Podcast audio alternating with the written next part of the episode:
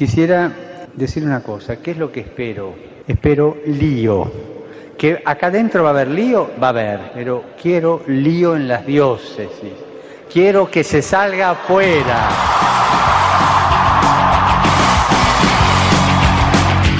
Armando Lío, con Fran Juárez desde Murcia. No puedo pelear contra algo invisible, no me queda más. Muy buenas tardes, queridos oyentes de Radio María. Aquí estamos, fieles a nuestra cita después de cuatro semanas y ya con el programa arrancadito, volvemos a armar lío.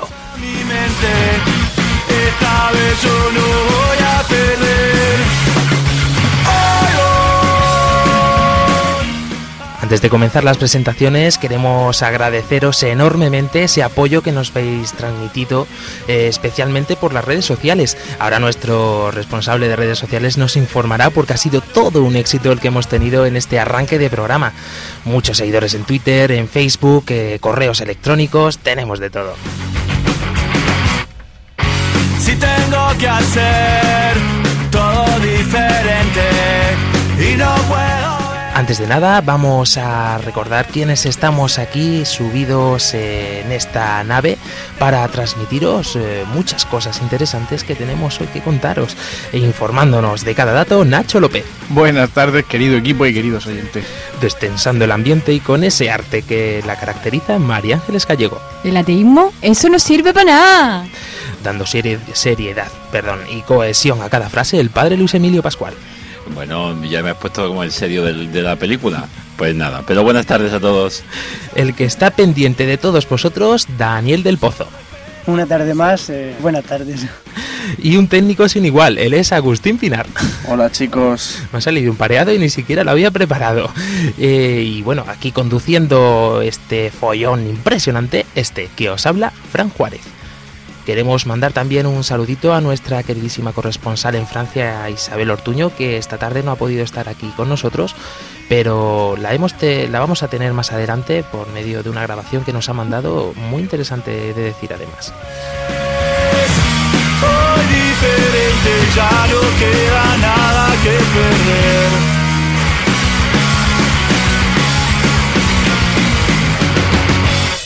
Y bueno, mm, antes de empezar en sí el programa, recordemos cómo podéis poneros en contacto con nosotros por medio de todas las vías. Bienvenidos al mundo digital. Podéis contactar con nosotros a través de las plataformas de internet, por ejemplo con nuestro correo electrónico armandolio@radiomaria.es y especialmente en Twitter, que podéis interactuar con nosotros con nuestra cuenta arroba armandolio barra baja rm. Podéis encontrarnos en Facebook y en Google Plus buscando en el buscador Armando Lío.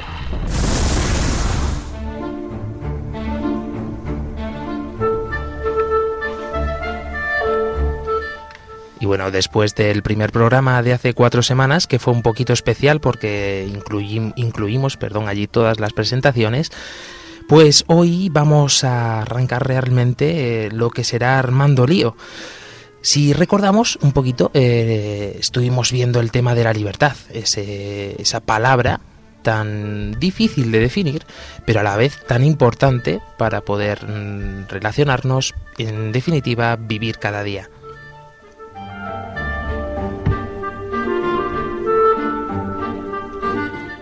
Y vosotros os habéis hecho eco de esta libertad. Eh, Dani, cuéntanos un poquito, eh, haznos una especie de resumen entre tweets, eh, face, eh, correos electrónicos, todo lo que hemos recibido a lo largo de, estas cuatro semanas y antes de, empezar el programa. Sí, bueno, Fran, pues el programa anterior, el de la libertad, fue, fue bastante bien, a pesar de que bueno, hubieron algunos problemas técnicos, pero eh, bueno, sobre todo en, en Twitter hemos tenido bastante movimiento, porque Facebook eh, todavía está así regular, pero en Twitter ya nos siguen como casi 1.300 personas. Eh, repasando el programa anterior, cuya temática fue la libertad, hay que decir que para ser nuestro primer programa en Twitter hubo bastante movimiento, sobre todo muchos retweets. Y haciendo un rápido repaso sobre lo que dijeron nuestros oyentes en Twitter, empezaré con una de las citas que tuiteamos nosotros, eh, que además fue también un éxito, muy retuiteada, que es del Quijote, que versa así. La libertad, Sancho, es uno de los más preciosos dones que a los hombres dieron los cielos. Miguel de Cervantes, como muy bien sabéis. A esto nos respondió un aludido Álvaro, que desde aquí saludamos, eh, diciendo, eh, muy cierto, aún así hay veces que quisiéramos renunciar a este don, que nos digan qué tenemos que hacer.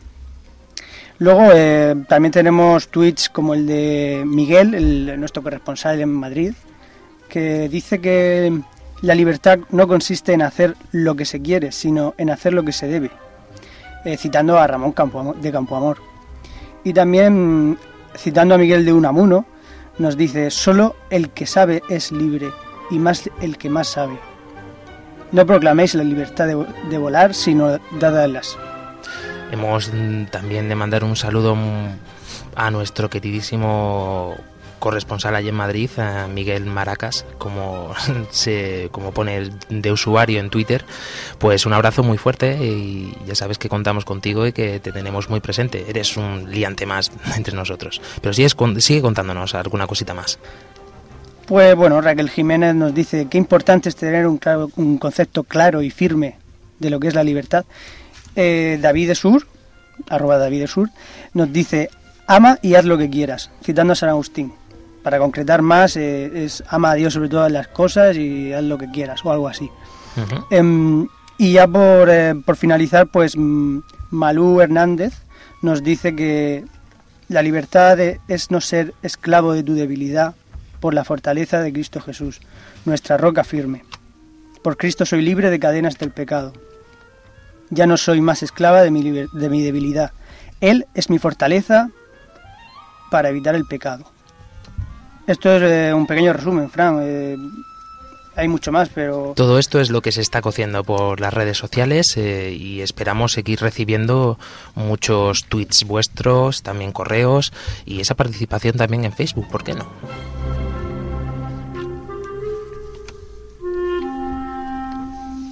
Y recuerdo especialmente, creo recordar que fue por Facebook, una persona nos decía, pero ¿cómo vais a hacer para armar líos si solamente vais a hacer 12 programas al año? Pues bueno, ya veremos a ver cómo lo hacemos, ¿no? Porque esto realmente, como lo lleva la Virgen, nosotros no estamos preocupados de eso, solamente vamos a hacer lo que podamos en la medida de lo posible. Así que bueno, el lío que lo monte ella, que para eso nos paga. Estás escuchando Armando Lío en Radio María. María, orienta nuestra elección de vida, confórtanos en la hora de la prueba, para que fieles a Dios y al hombre, recorramos con humilde audacia los caminos misteriosos que tienen las ondas del sonido, para llevar a la mente y al corazón de cada persona el anuncio glorioso de Cristo Redentor del hombre. María, estrella de la evangelización, Camina con nosotros, guía a Radio María, sé su protectora. Amén. Amén.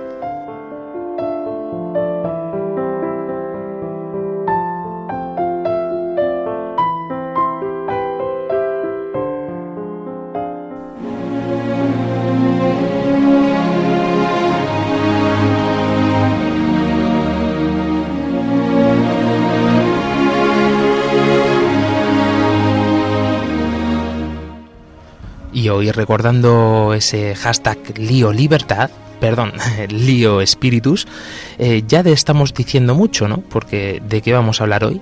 ¿De qué va a tratar hoy? Pues de la muerte, del purgatorio y del más allá.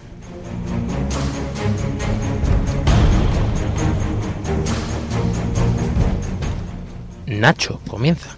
Muy bien, pues como ha dicho Fran, vamos a tratar estos temas, concretamente Halloween, el tema de los exorcismos y el tema del purgatorio. Vamos a empezar por Halloween, empezando por intentar explicar un poco de dónde surge, ¿no? Entonces, vemos que hay muchísimas historietas, leyendas, y es un origen un poco difícil de, de situar.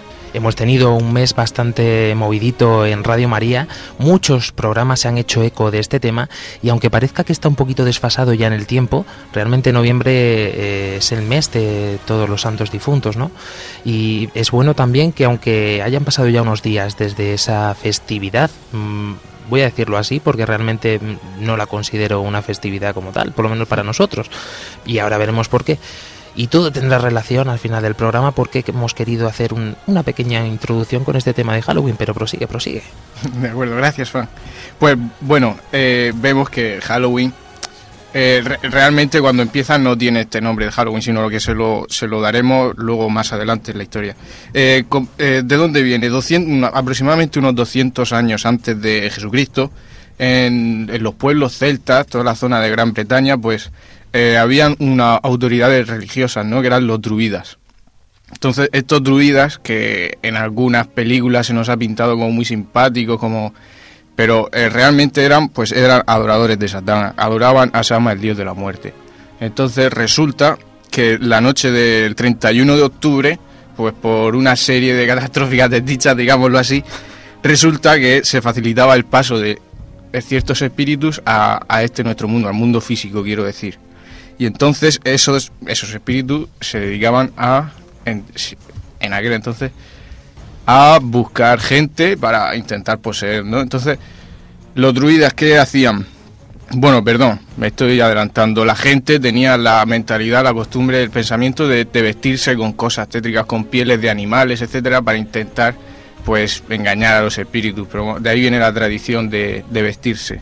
Entonces también una cosa importante es lo del truco trato. ¿De dónde viene eso? Los druidas se dedicaban a pasar casa por casa de los habitantes que ellos pues mandaban, no sé si lo he dicho bien, y entonces le proponían, por decirlo de alguna manera, pero no era una proposición, pues estaban atados de pie los pobres, proponían hacer una serie de ritos, unas pociones, unas cosas así un poco raras, y, entonces, claro, si tú te negabas, si tú te negabas a esa autoridad religiosa, al druida, pues mm, recibía una serie de maleficios, de, de cosas que hacían ellos, pero aún así lo más importante es que, como eran la autoridad, podían entrar en tu casa y hacían una serie de barrabasadas que, bueno, Una correspondencia que nada tiene que ver con los dulces y caramelos de las películas. Claro, lo que pasa es eso, que con la, per- la paulatina pérdida de, de, auto- de autoridad de esta religiosidad en esa cultura, pues fue pasando a un mito, a una leyenda, a un cuento. Entonces eso se transmitió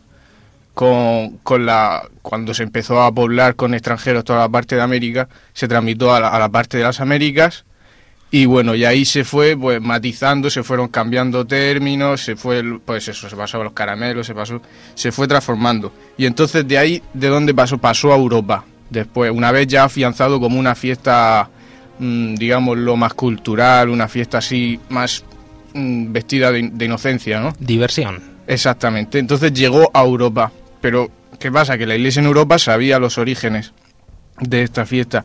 Y buscando un poco calmar los. calmar pues todo lo que incentivaba esta fiesta. Y era una fiesta pagana, pues mm, puso el día 1 de noviembre la, el- la festividad de todos los santos y el día 2 de noviembre la, fe- la festividad de todos los difuntos. ¿Buscando qué? Buscando eh, celebrar que, que Cristo vino, que Dios se hizo hombre, se hizo, se hizo hombre como nosotros y venció a la muerte. Y la muerte está vencida y nosotros tenemos la posibilidad ganada por el mismo Dios de ir al cielo. Y con esto, con esta breve introducción que nos ha hecho Nacho de la temática un poquito de Halloween, pasamos al punto número 2, que será el siguiente paso de nuestro programa.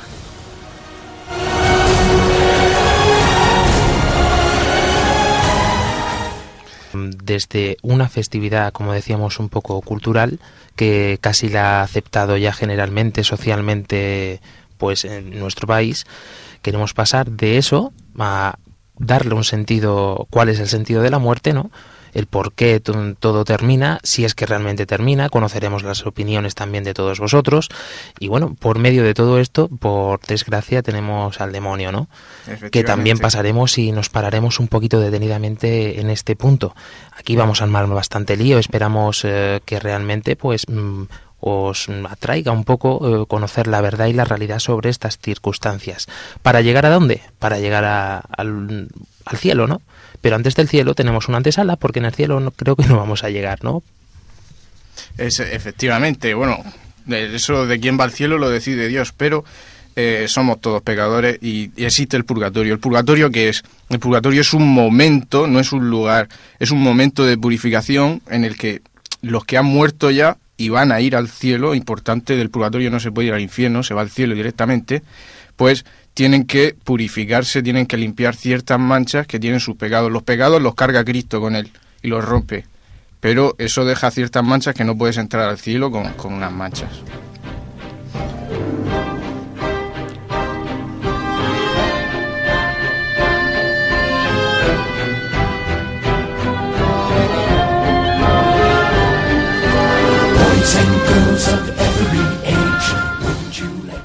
Esperamos mm, no asustar a la gente con esta música, pero es que María Ángeles, eh, que es nuestra musicóloga, como decimos nosotros, nos dijo, va, ¿por qué no ponemos una canción de, de esta famosa película de Tim Burton? Y estuvimos pensándolo, pero es que realmente nos convenció a todo el equipo porque esta película tiene un sentido mm, bastante contrario a lo que parece que es, ¿no? Sí, cuéntanos, cuéntanos. Bueno, yo ante todo había puesto la canción del Lamento de Jack, ¿no? Pero esta es la introducción de la película que también está muy bien. Y bueno, Pesadilla antes de Navidad es una película de 1993 y, es bastante antigua, es de un año después de que yo naciera, yo nací en el 92.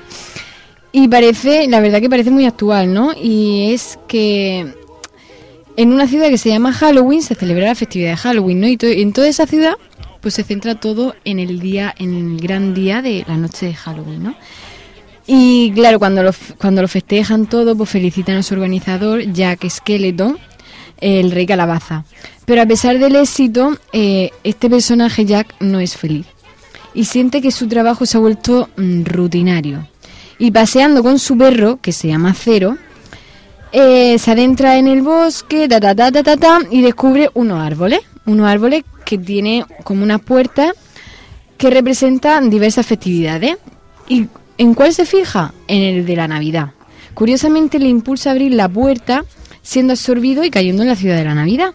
Y ve que todos los niños son felices, que no hay brujas, que no hay fantasmas, que no hay nada, solo hay felicidad. Eh, y es curioso que, que vemos que la gente de la actualidad eh, en su rutina buscan el sentido de su vida. Y como, como los ciudadanos de Halloween, ¿no? Que son felices en su rutina diaria de preparar Halloween. Pero hay uno de ellos, uno en la, en la sociedad que es, por, por así decirlo, eh, al que Dios toca y se plantea más allá de su rutina y dice, eh, ¿para qué vivo? Y curiosamente busca y encuentra el sentido de su vida en una fiesta religiosa, nada más ni nada menos que la Navidad. Y vemos como la gente de ahora también está ansiosa por encontrar el sentido de su vida, aunque lo nieguen, teniendo falta de Dios. Cambiando la muerte por plena luz y felicidad. Exactamente.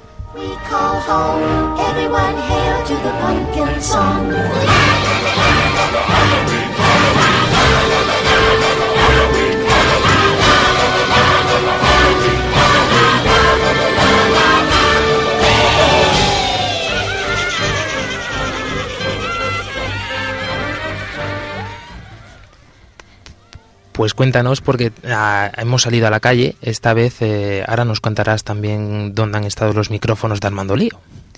En primer lugar, preguntamos al- por la fiesta de Halloween, una fiesta que no es nuestra, pero cada año se celebra con más interés, ¿no? Gracias a Patricia Trigueros, una nueva colaboradora que nos hemos hecho en Sevilla, nada En más y nada menos. sí. Y muchísimas gracias al grupo de voluntarios que sabemos que le ha echado una manita en algunas gestiones. Y bueno, pues eh, mm, Patricia, muchas gracias. Nos ha traído unas fantásticas entrevistas y gracias a todas las personas que han contestado nuestras extrañas preguntas. Opinas sobre Halloween? Halloween es la fiesta de los muertos vivientes, pero yo eso no lo veo típico de aquí de España, lo veo típico de Estados Unidos y países más lejanos. De aquí no. Para nada, no me gusta. No creo en Halloween, para, para los americanos. Porque es una fiesta que no es nuestra. No es nuestra, esa la han introducido los americanos. Nosotros como copiamos mucho y los americanos pesan tanto, pues le, le seguimos.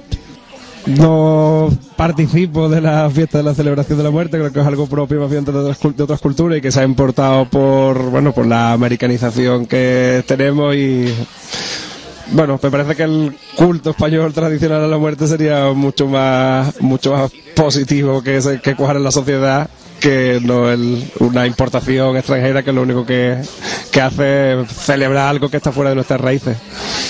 Ah, sobre eso es que no opino porque no me gusta. Porque yo creo que debíamos de hacer las cosas que existen, bueno, que siempre es española, pero no coger lo que es no- de nuestro país. Ah, que es una idiote. Yo la verdad no. Yo no entro por ese hueco. No me gusta. No me gusta nada. Eh, lo veo totalmente una cultura americana que no tiene nada que, que ver con nosotros y creo que nos estamos americanando poco a poco. Pues una celebra- celebración más como cualquier otra, no tiene nada de especial. Pues me parece una fiesta eh, importada de Estados Unidos y que no corresponde para nada en absoluto en, una- en un país católico como el nuestro. No me gusta porque me parece una falta de respeto. Pienso que no es una fiesta española y que puede considerarse una falta de respeto para los difuntos. Soy un profesional, un maestro infernal. Lucifer me podría envidiar. Para un tipo corriente, no soy más que un perdedor. Bueno, un montón de respuestas y además eh, muy variadas, de gente de diferentes edades y encima con un arte muy especial. Bueno, a partir de esto ya podemos empezar a sacar algo, ¿no? Sí, a mí me ha sorprendido un montón que la gente, bueno, a mí me ha sorprendido también cuando Nacho ha comentado la historia de todo, de, de, de dónde proviene Halloween, ¿no? Y todo el mundo lo, lo achaca a América y en verdad es de Gran Bretaña. Y me ha sorprendido un montón la incultura que, por ejemplo, yo también tenía. Eh, me quedo con el que con el que dice que es una celebración más como otra, ¿no? Porque es importante aquí decir que sí se puede celebrar con, con cierta inocencia, sin vale, pero eh, atención, mucho cuidado con dónde te metes esa noche, porque hay gente que sí sabe lo que es y que aprovecha de eso. Entonces me, me quedo con, con ese chico que ha dicho que es una celebración más. Pues atención, porque pues, puede llegar a ser bastante peligroso. Eh, sí, mm, cogiendo lo que tú decías ahora mismo. Mira, el problema de esta fiesta no es en que los niños se vistan, se disfracen. En el fondo, mucha gente lo considera un carnaval más en otro momento. Se hace en febrero y se vuelve a hacer el, el 31 de octubre para la noche de, de Halloween. Claro, el problema no es ese. El problema es lo que tú acabas de decir ahora mismo. Es que estamos jugando con el diablo. Estamos jugando con el demonio, estamos jugando con espíritus, estamos jugando con lo que es eh, el mal en sí, con todas las letras. Al diablo le llamamos diablo por eso, porque es el que divide, el que rompe, el que entra. Y eso es un problema, porque al final le tomamos como broma. Y el diablo es el niño vestidito de diablito, con vestido de colorado, con sus cuernecitos y su tridente. Y el diablo no es ese, el diablo es el que mete el mal en el mundo, el que destruye, el que pa- separa en, en matrimonios, eh, eh, hace que, que tu corazón no sea un corazón de generosidad, sino de egoísmo.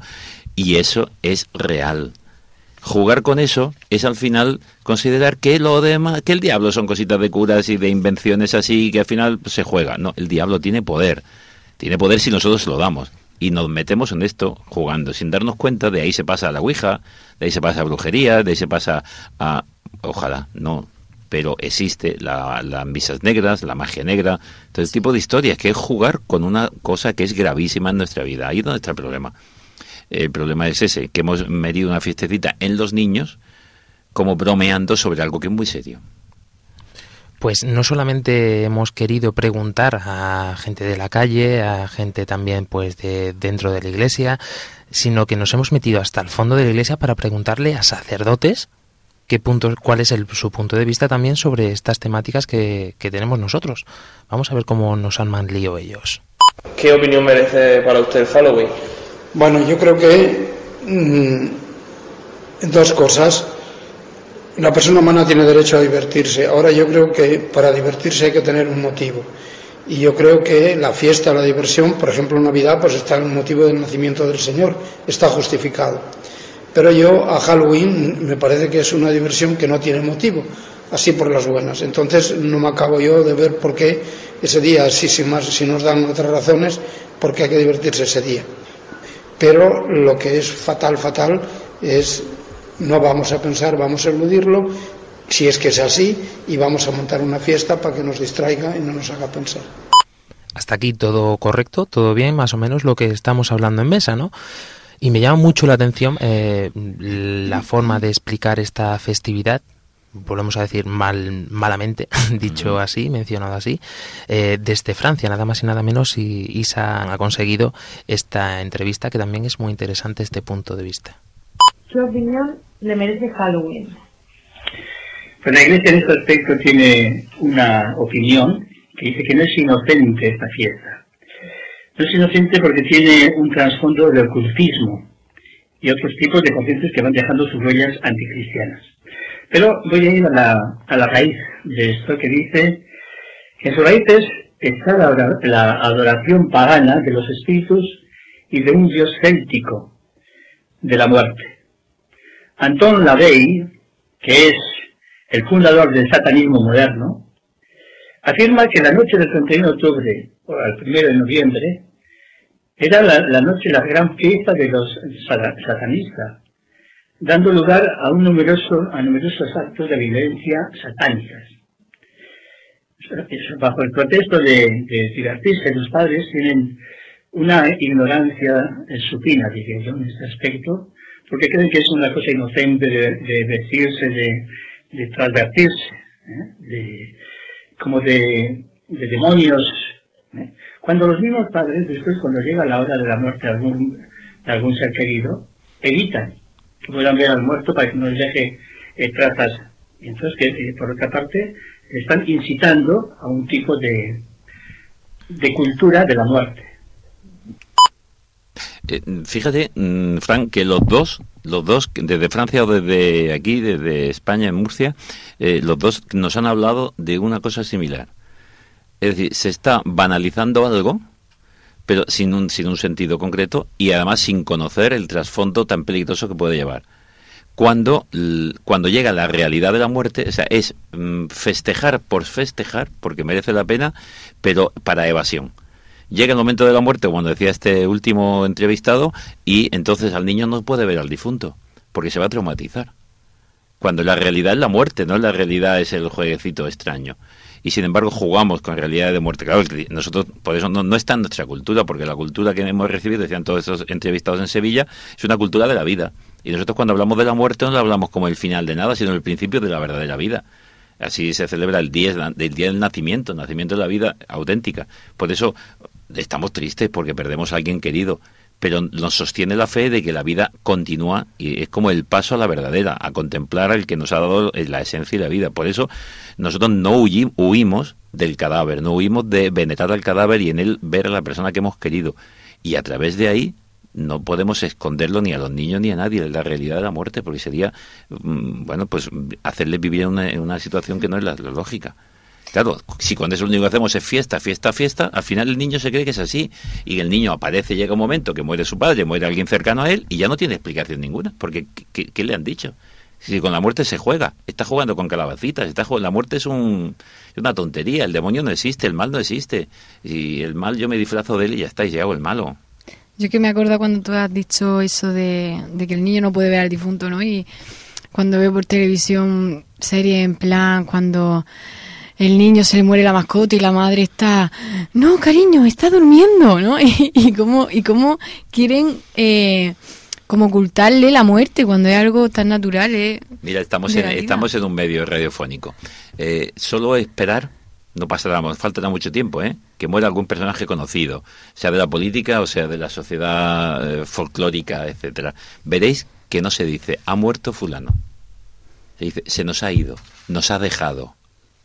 Ni siquiera se menciona la palabra y la realidad es la muerte como paso a la vida. Repito, pues nosotros no hablamos de muerte como final. Y por eso decimos celebramos una Eucaristía de funeral. Celebramos. ¿Cómo vamos a celebrar la muerte? Pues sí.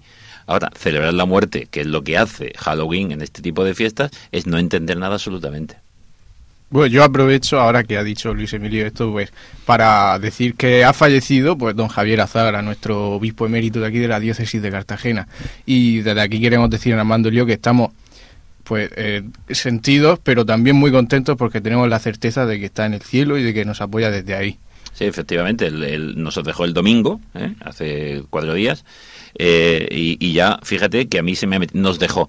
No nos dejó, porque ayer me preguntaron, eh, en este, precisamente en ese día, me preguntaban a mí cuál es el legado que nos ha dejado. Pues no nos ha dejado, nos ha dejado un modo de ser, un modo de acercarnos, un modo de pastoreo, y a mí como sacerdote pues me dejó muchísimo, además de ordenarme sacerdote, pero no, no nos deja el difunto.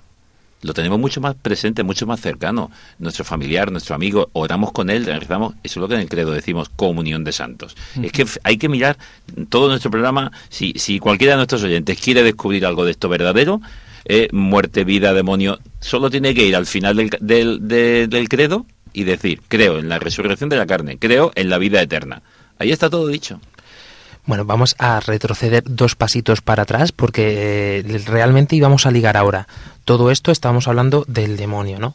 Nos hemos quedado ahí, mm, pero es inevitable pasar eh, a explicar mm, este sentido de la muerte, ¿no? Es, mm, lo comprendemos totalmente, pero como decimos, vamos a seguir caminando por este punto y nos llevaba hasta el qué hay después de la muerte, ¿no? Eh, pues antes de esto vamos a empezar con, con este trocito de programa. ¿Crees que hay algo después de la muerte? Yo creo que existe la vida después de la muerte, la resurrección, que nos podemos reencargar, reencarnar en cualquiera, cualquier cosa. Quiero pensar de que no, pero creo que puede que haya algo. Lo que pasa es que yo no creo en esas cosas, ni en el destino. El destino se lo crea a uno. No sé si habrá algo después de la muerte. Mm, Como católico que soy, quiero pensar de que sí, pero me da un poco de, de yuyu pensar esas cosas. Eh, la nada. No creo que haya una vida después de la muerte, no tenemos constatación, creo que, creo que después de morir volvemos a la nada de que salimos. Eso es trágico, es lo más trágico, el gran drama del hombre, su fritud, pero no tenemos ninguna evidencia y no creo que, en mi caso, apoyarme en una fe, en una vida en la que no creo, tampoco me sirve de sostén. Sí entiendo que el ser humano haya a lo largo de la historia proyectado una fe en la otra vida para poder soportar ese drama de la muerte, pero personalmente yo creo que no hay nada. Bueno, pues yo pienso de que no, porque el cuerpo está o se quema o se destruye de una manera que creo que no. Yo creo que sí. Lo que hacemos aquí, para que vamos a misa, para que creemos en Dios, pues me supongo que sí. Yo creo que sí, que algo habrá. No, no hay nada. La descomposición del cuerpo y punto. Pues para nosotros, yo por lo menos que soy creyente, creo que sí, que hay otra vida después de la muerte. Sí. Sí, porque yo pienso que a mi abuelo lo tengo que volver a ver. sí, porque sería muy triste pensar que después de la muerte no hay nada.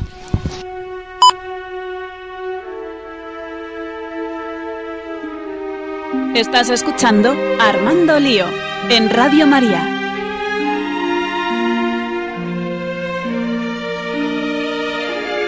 Quedo con esta señora que decía, es que si no, ¿qué hacemos aquí? ¿Para qué estamos yendo a misa? ¿Para qué creer? ¿Para qué la fe? Y la última, y la última, es que mm, ¿qué sentido tendría todo?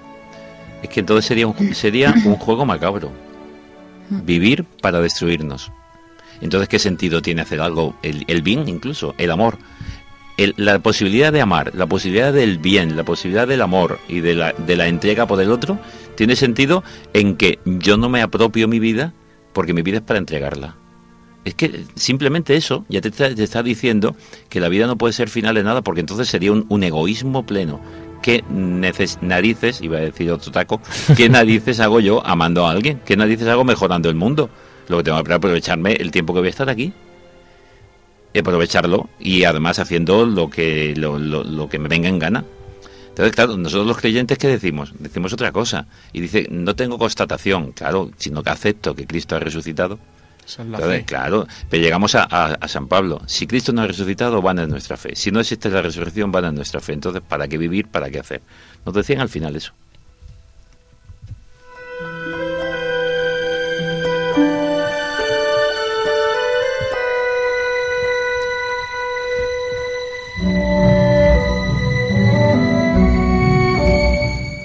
Entonces vemos en este punto que la muerte, en realidad, si nos damos cuenta, es como el sentido de la vida, ¿no?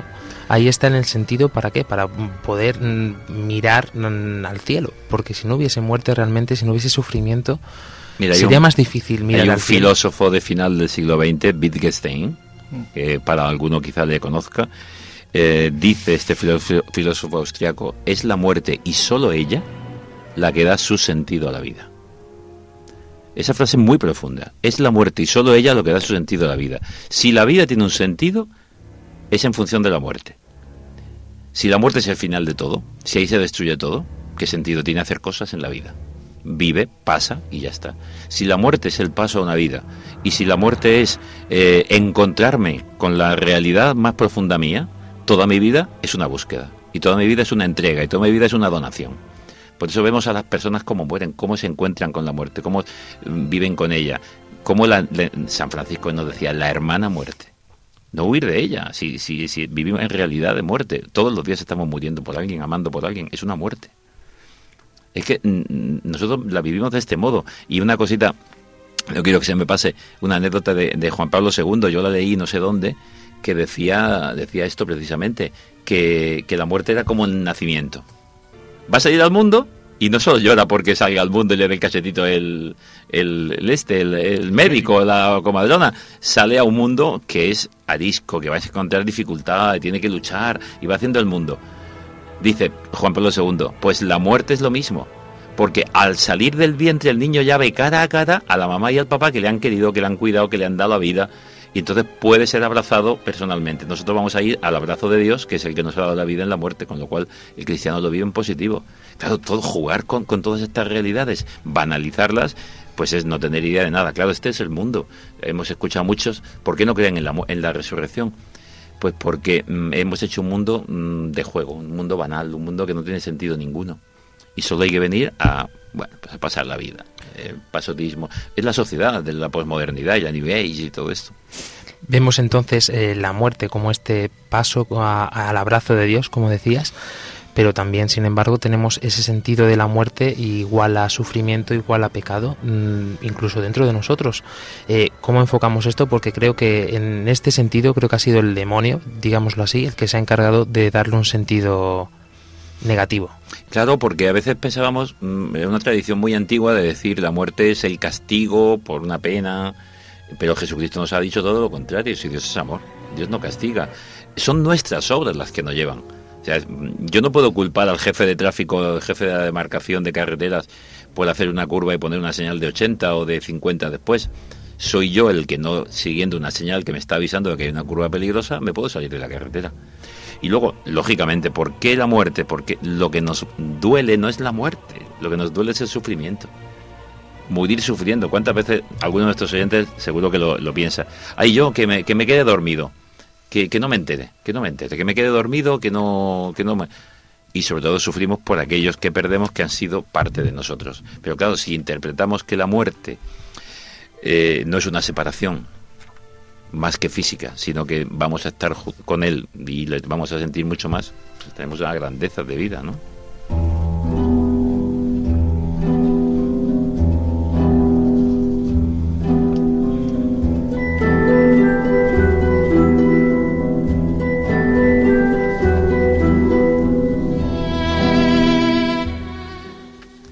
y qué grande sería poder llegar al cielo directamente una vez que cerramos los ojos momentáneamente, podríamos decirlo así, ¿no? Pero tenemos un proceso intermedio, como nos decía Nacho al principio del programa, que sería interesante aclarar también para todos nosotros, porque yo me acuerdo preparando este programa que en el equipo teníamos un cacao mental impresionante. ¿Qué es el purgatorio? ¿Esto es como una fase intermedia? ¿Esto existe realmente en un, en un plano paralelo? Mm, ¿Cómo? ¿Teníamos un- un- una revolaura de cabeza? El problema existe en que nosotros vivimos en una realidad espacio-temporal. Y claro, queremos interpretar a Dios en nuestros esquemas de espacio y tiempo. ¿Mm? Y claro, en el, en el esquema de espacio y tiempo no se entiende a Dios.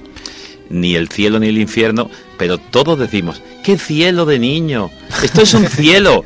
¿Y por qué decimos cielo? Porque estamos expresando algo. La mejor definición de cielo me la dio una chica hace muchísimos años en confirmación. Quizá alguno de nuestros oyentes recuerde ese programa en televisión, que era Remington Steele, un, abogado así muy simpático, y decía, era como ese día fumar un cigarrillo al lado del café con mis amigos y viendo Remington Steele. Así tiene que ser el cielo. Expresaba un, estado. ¿Y cuántas veces decimos "Es que esto es un infierno? Luego estamos expresando realidades. ¿Qué es el purgatorio?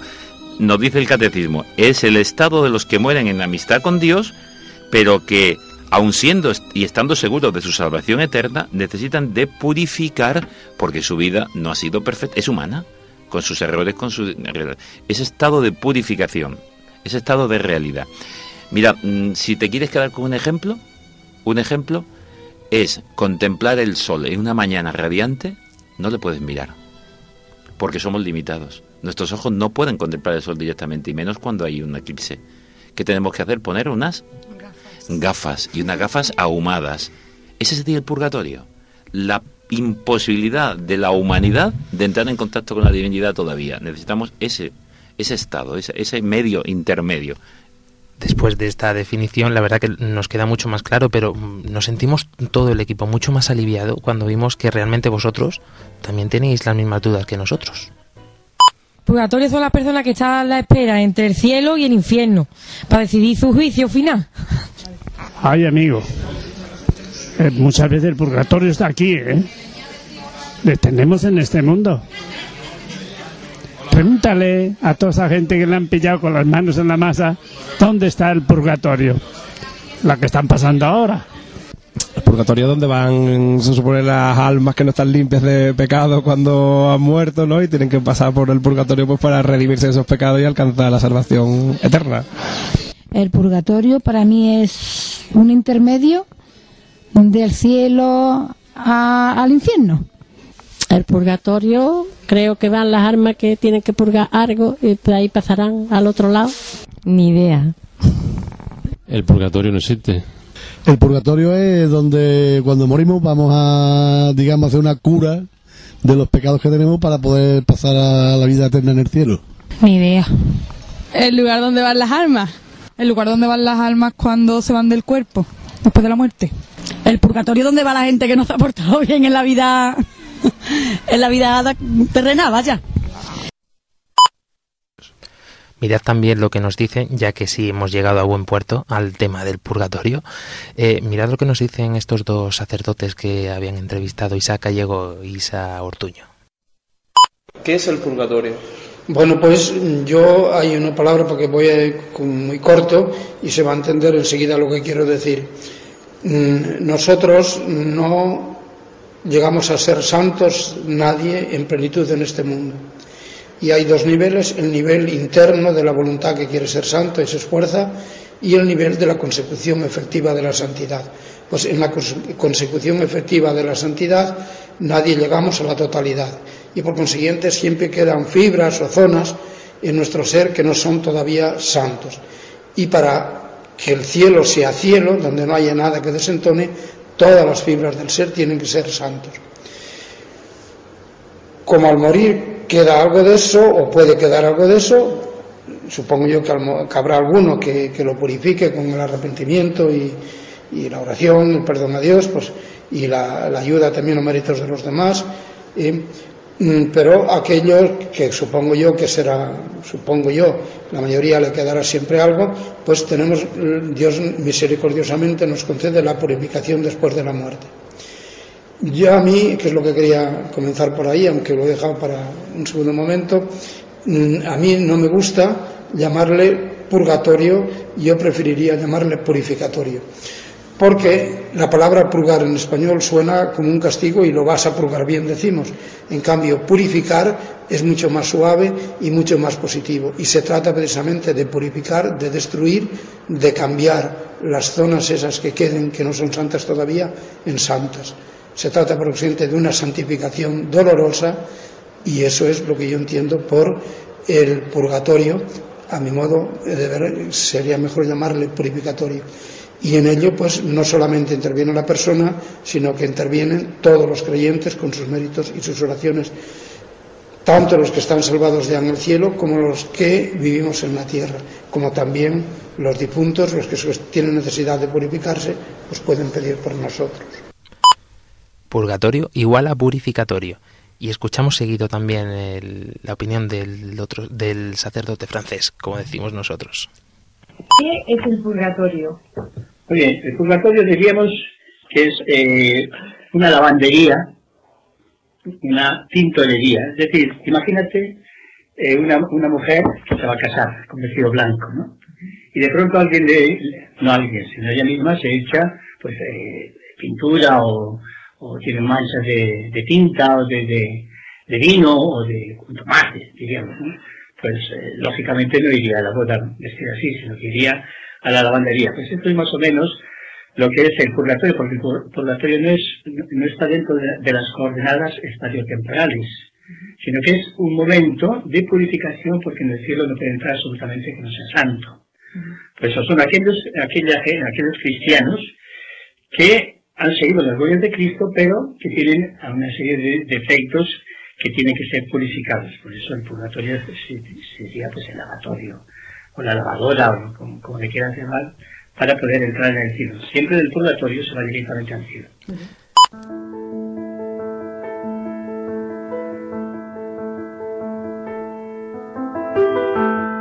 Me ha encantado. Una lavandería y un purificatorio. Fíjate lo que decía uno de los entrevistados, no, de los sacerdotes que hablaban, es un estado intermedio entre el infierno y el cielo para decidir, no, no, no, no, no, ¿cómo termina este sacerdote? Es el estado de aquellos que van al cielo, todo el que está en el purgatorio va al cielo. Es el camino para llegar a esa purificación, purificatorio. Eh, claro, los términos, como dice, la palabra en el latín no tiene la misma fuerza que tiene en español. Por eso esas palabras, como nos decía el primer sacerdote, pues mucho mejor purificatorio que purgatorio, en el sentido positivo que estamos hablando desde el principio. Pues fíjate que yo pensaba que el purgatorio era para o te vas al cielo, o, vas al cielo o vas al infierno. O sea, el punto es que dices o para un lado o para otro y no sales de ahí. Pues no. Qué fuerte. Es el que va al cielo, pero no puede entrar todavía. Es el que contempla ese sol, pero no tiene los ojos preparados para verlo, necesita esas gafas. Pero ya camino de contemplar la luz. Eh, Luis, yo, yo tengo una inquietud y yo, sé que es un poco comprometedora, pero mm, me gustaría que, si puedo, que me dijeras tu opinión. y si no, te digo que no. Eh, ¿Se puede ir al cielo directamente, sin pasar por el purgatorio? Se puede. ¿Por qué no? Pues porque Dios puede, Dios puede hacer lo que quiera con quien quiera. La realidad humana normal es imposible, porque nuestra realidad humana es imposible. Ahora, si Dios me da su propio Espíritu Santo, si Dios me da la plenitud del Espíritu, si yo en, ese momento acabo de recibir los, el sacramento de la Eucaristía, he confesado, estoy en plenitud de la gracia de Dios, y en ese momento me sorprende la realidad de la muerte, no tengo nada que purificar. También veo la, Virgen María, ¿no? La Virgen María fue asunta al cielo, directamente al cielo en cuerpo y alma. Efectivamente, era la llena de todas las gracias, sin mancha de ningún pecado. Por eso eh, en el Rocío el, estandarte con su, no tiene una imagen de la Virgen del Rocío, digamos, las, hermandades. Lo que tienen es eh, lo que llaman ellos el sin pecado, que es un, eh, un pues un, un estandarte precisamente bordado con la imagen de la Virgen, que es la que no tiene pecado. O sea, esa es la realidad. Cuando yo estoy libre de toda eh, condición de pecado, de toda mm, de impureza, digámoslo así, en los términos que nos hablamos antes, puedo acceder directamente al cielo.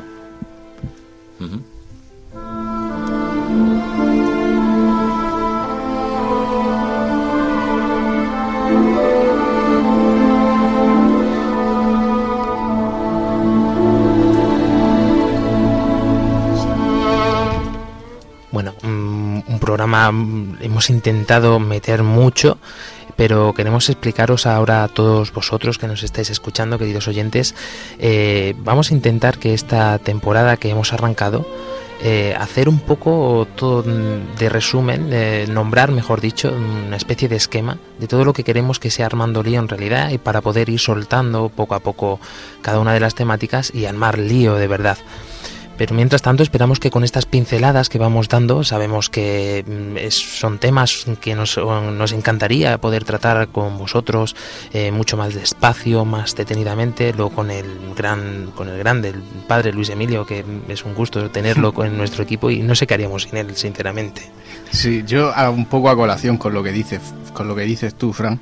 Eh, es verdad, no tenemos tiempo para, para, tratar estos temas a fondo, pero yo sí que invitaría a los oyentes a, a, que, a, que se acerquen a, la doctrina de la Iglesia sobre cada uno de los temas. Los temas que hemos escogido son temas que consideramos importantes para el ser humano, ¿vale? Entonces es importante tener una formación seria por parte de, alguien de que te pueda fiar, de nuestra madre, la Iglesia, porque eso ayuda a tu fe.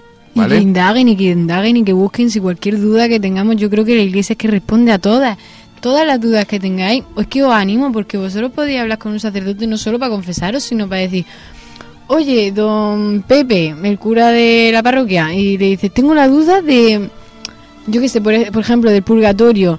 Y yo tengo miedo porque pienso que mi abuela se me aparece por las noches. O, y que te dé cualquier duda tonta. Yo creo que por solo el hecho de que vayáis a la iglesia, es como que le dais vida.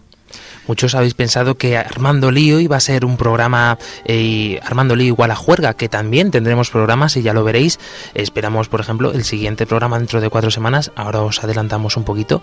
Va a ser un poquito así, un poquito más de fiesta, de juerga, pero sobre todo Armando Lío, que es que nos paremos a pensar, que nos paremos a reflexionar. Pero, Juan Fran, es que Armando lío comienza cuando nosotros digamos hasta la semana que viene.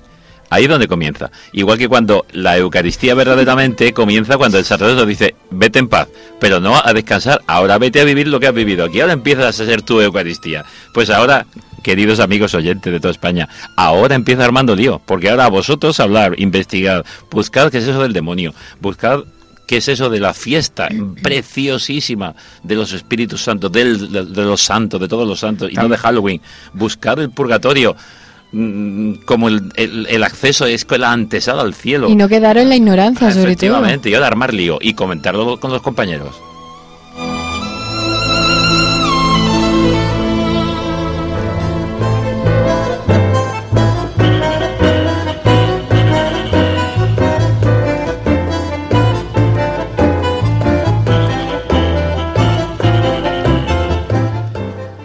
Antes de acabar, Nacho se le ha quedado una cosita que tiene que decirla. tenía ahí esa inquietud. Yo, el- con el tema del demonio, y eh, recordar a los oyentes o decírselo que el demonio eh, no deja de ser criatura de Dios, ¿vale? El demonio está vencido. Cristo vino al mundo, murió, resucitó, y el demonio está vencido. No puede hacer nada sin permiso de Dios o si nosotros no le dejamos. Por lo tanto, eh, sed prudentes, pero mm, no tengáis miedo. Dios es Señor de la vida. María Ángeles, ¿no quieres dejar una pincelada de humor también?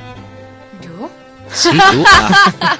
Ah, bueno, pues esto es una señora que está que va a enterrar a su marido y está pobre desconsolada. ¡Ay, mi Pepe, mi Pepe, mi Pepe! Y el enterrador que la ve ahí tan desconsolada le dice, señora, lo siento. Y dice, no, déjelo acostado.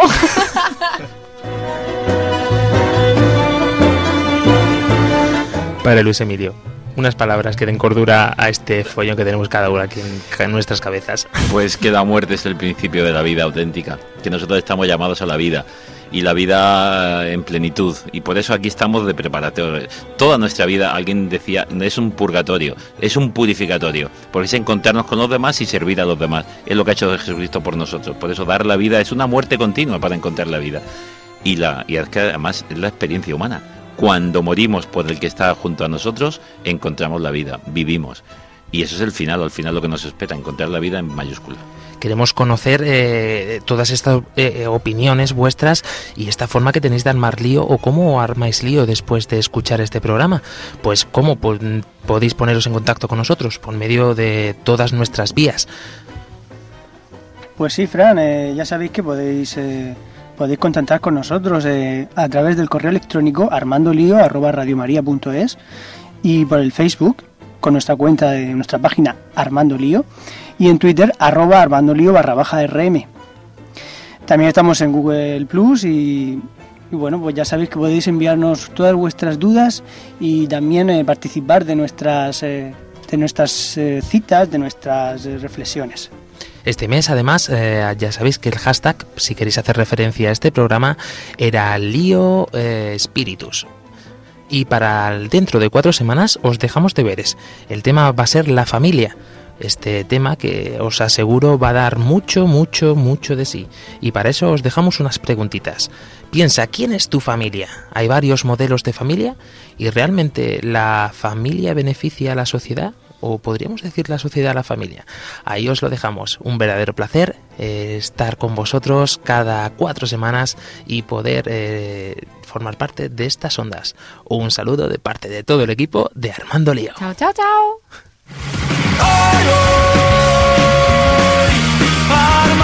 Armando Lío, con Fran Juárez desde Murcia. Armando Lío. ya no queda nada que perder.